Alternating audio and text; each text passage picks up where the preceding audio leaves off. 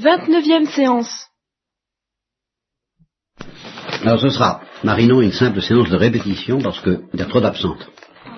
Bah, on a parlé des présences d'immensité et de grâce. Oui, voilà. Alors il nous a dit que la présence d'immensité c'était une présence euh, euh, ontologique, enfin de oui de l'être, Bien. alors que la présence de, de, de grâce c'était une présence intentionnelle de, de connaissance. Bon, Dieu devient un objet de connaissance Et d'amour. pour nous. bien. Alors, là-dessus, vous paraissez déjà avoir oublié l'idée fondamentale. Bon, alors cette vérité fondamentale, je vais vous la rappeler parce que ce que vous dites n'a de sens et d'intérêt qu'à condition de proclamer d'abord que la présence de grâce et la présence d'immensité, c'est C'est Dieu. la même chose. C'est foncièrement la même chose. Dieu? Parce que justement, la présence de grâce et la présence d'immensité assortie de certaines perfections qu'elle n'a pas en général. Mais c'est la même. C'est la présence d'immensité devenue présence de- d'un- de- devenue en plus. C'est-à-dire que la présence d'immensité de ce Dieu, ce Dieu qui est présent de la présence d'immensité, devient en plus objet de connaissance et vous- Alors c'est pas la même chose? Ben, c'est la même chose, c'est la même chose à la racine, en ce sens que s'il n'y avait pas la présence d'immensité, il ne pourrait pas y avoir la présence de grâce. Et alors il faut qu'il y ait la présence d'immensité plus l'objet de connaissance. Plus les modifications du sujet qui s'appelle la grâce et qui permettent à cette présence d'immensité de devenir la présence d'un objet de connaissance et d'amour.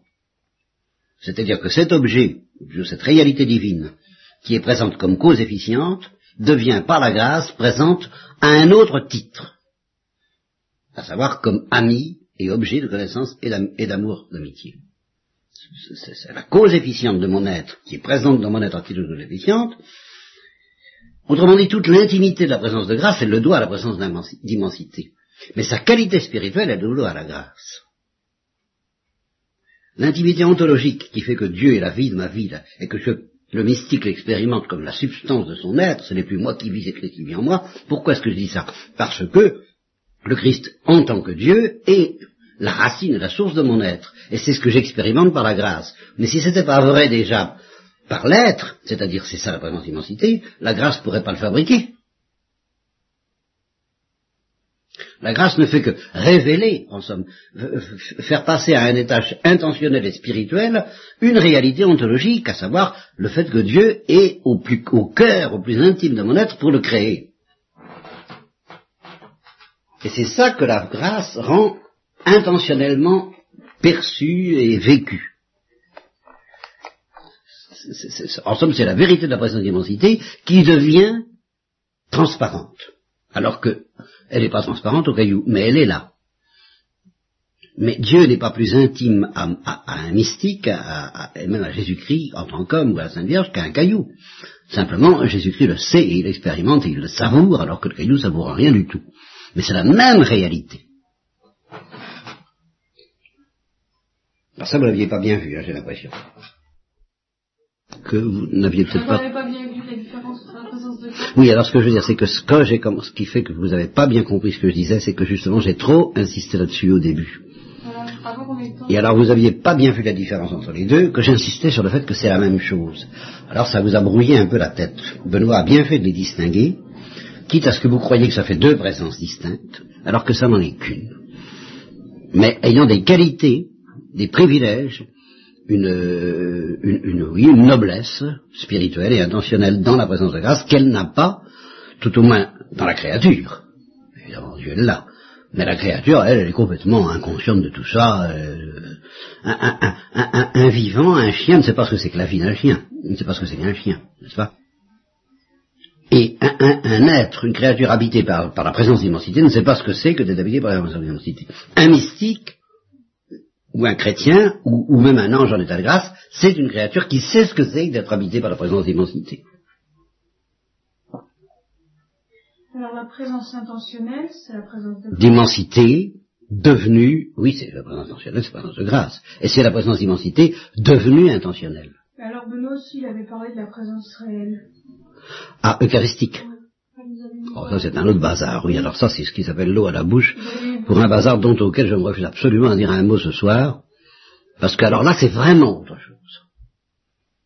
Voyez-vous, il, a dit il a dit la présence intentionnelle implique la présence réelle, c'est-à-dire la présence d'immensité. Ah oui, mais pas la présence eucharistique. La présence, ah, la présence, réelle, comme c'est ce que je viens de vous dire, la présence réelle égale présence d'immensité, oui, ça implique la présence d'immensité. À tel point que les scolastiques ont fait cette disputatio célèbre, si par impossible la présence d'immensité venait à disparaître, est-ce que la présence de grâce pourrait venir? Eh bien non. Vous comprenez? Ça, ça ne peut pas. Dieu ne peut pas être l'ami de quelqu'un dont il ne serait pas le créateur. Voilà, ça vient de dire ça est présent à titre de créateur. Ça n'a rien à voir avec la présence eucharistique, qu'on appelle présence réelle, mais attention à ce que veut dire présence réelle. S'il vous plaît, est-ce qu'on pourra reparler de la lux et du lumen glorieux On peut reparler de ça. Ah, puis réviser les états de l'accusé aussi. D'accord. Alors, lux et lumen, on commence par lux et lumen ou par les étages? Les étages, oui, ça va plus vite. Bon. Alors, habitation à quatre étages, allez. Substance, faculté, habitus, opération. Oh, dites alors là, oui, oui, hop, oui, elle te sait ça par cœur? Marinon, tu savais ça, ce qu'elle vient de dire? Non, je. Bon, alors, explique-moi progressivement, chacun de ce que... La substance, c'est quoi? Substance, c'est l'être Oui, euh, avec une précision. C'est justement la manière d'exister la plus parfaite et, qui est tout à fait première, sans laquelle les autres ne pourraient pas être. Il ne pourrait pas y avoir d'essai accidentel, il ne pourrait pas y avoir de vision face à face, il ne pourrait pas y avoir de vie de la grâce, il ne pourrait pas y avoir de charité, s'il n'y avait pas l'être substantiel des choses, au cœur desquelles d'ailleurs il y a la présence d'immensité. Mais le premier être, c'est d'être, c'est la substance. Donc c'est pour ça que c'est le premier étage. C'est d'une certaine manière la façon la plus parfaite d'exister, à savoir subsister. Avoir l'existence pour soi. Tandis que la blancheur n'a pas d'existence pour soi. On ne dit pas bonjour madame la blancheur, comment ça va? Bonjour mademoiselle Marine, comment ça va? Ah, Oui, parce que tu as un essai substantiel. Voilà. Et puis alors tu as beaucoup d'accidents. Mais ça, c'est autre chose. Alors le premier accident, c'est alors... Euh, la faculté. La faculté, plus généralement, la qualité. Les facultés sont des qualités particulières. Mais il y a des, qualités qui ne sont pas des facultés. Par exemple, la couleur, c'est une qualité. Quelle est la différence entre la faculté et l'habitus Ah, bah c'est, l'habitus, c'est une qualité de la qualité. C'est une disposition de la faculté qui la rend apte à poser certains actes. La faculté, c'est avoir des mains et l'habitus, c'est savoir... savoir euh, oui, c'est ça, c'est, alors qu'on ne joue pas. Mais euh, bon, c'est euh, la faculté, c'est d'avoir une intelligence, et l'habitude, c'est de savoir une langue dont on ne parle pas. Vous En fait, la faculté, c'est avoir le pouvoir d'apprendre cette chose. Oui, exactement. C'est d'avoir, entre autres, c'est de, la faculté pose radicalement des actes, et l'habitus, c'est une disposition à poser certains actes qu'on ne peut pas poser si on n'a pas justement l'habitus. Euh, pratiquement, théoriquement, on peut, mais pratiquement, on ne peut pas. Alors l'opération, c'est justement, d'une certaine manière, la perfection ultime à laquelle toutes les autres sont orientées. À quoi bon avoir la grâce si c'est pas pour aboutir à la vision face à face et à la charité, et à la béatitude et à la vie mystique. Ça, c'est l'opération. D'habitus, c'est les, les, habitus, quels sont les habitus de la vie mystique? Un. C'en est un. La volonté. Non, la volonté, non, c'est une faculté. Voilà, c'est pas un habitus. Et justement, la charité est l'habitus de la volonté par rapport à la vie mystique. Le lumen glorieux parfait pour l'intelligence. Alors ça, la foi et l'espérance, ça remplace, le, ça remplace lumen glorieux quand il n'est pas là. Quand il faut fonctionner dans l'obscurité, alors on a deux vertus théologales à la place, la, la foi qui adhère à la lumière de Dieu dans l'obscurité par la parole, au lieu de la vision, alors c'est l'habitus de foi et l'acte de foi, et l'espérance qui désire la vision. Et la charité qui fonctionne normalement en principe comme au ciel. D'où ça fait quatre vertus théologales, trois sur la terre et deux au ciel. Parce que la charité. Et eh bien voilà. Donc trois, cinq en or, deux en argent. C'est la magnétique sacrée. Ben, c'est non, parce qu'il y, y, en a une qui joue pour les, qui joue, il y en a une qui joue sur la terre comme au ciel. Voilà, c'est la charité. De sorte que ça fait trois sur la terre dans la charité et deux au ciel dans la charité. Ah oui, il y en a une. Voilà. Alors, au ciel, c'est Glorieux plus charité, et sur la terre, c'est foi, espérance Et charité. Mais c'est parfait, plus rien ne vous échappe. Alors, lux et lumen, alors justement, ça, la transition y est. Lumen glorieux, c'est la, l'habitus qui fait face à la lux. De même que l'œil fait face à la couleur, le lumen glorieux, c'est l'habitus qui permet de capter la lux. Oui, c'est ça. C'est la lux incréée. C'est Dieu en tant que lux, en tant que lumière, mais pas au sens de lumen. Pardon? La loupe, ce serait quoi dans la fusée? Ah ben justement, c'est pas. Elle fait pas partie de la fusée, la lux. Elle est objet, la lux.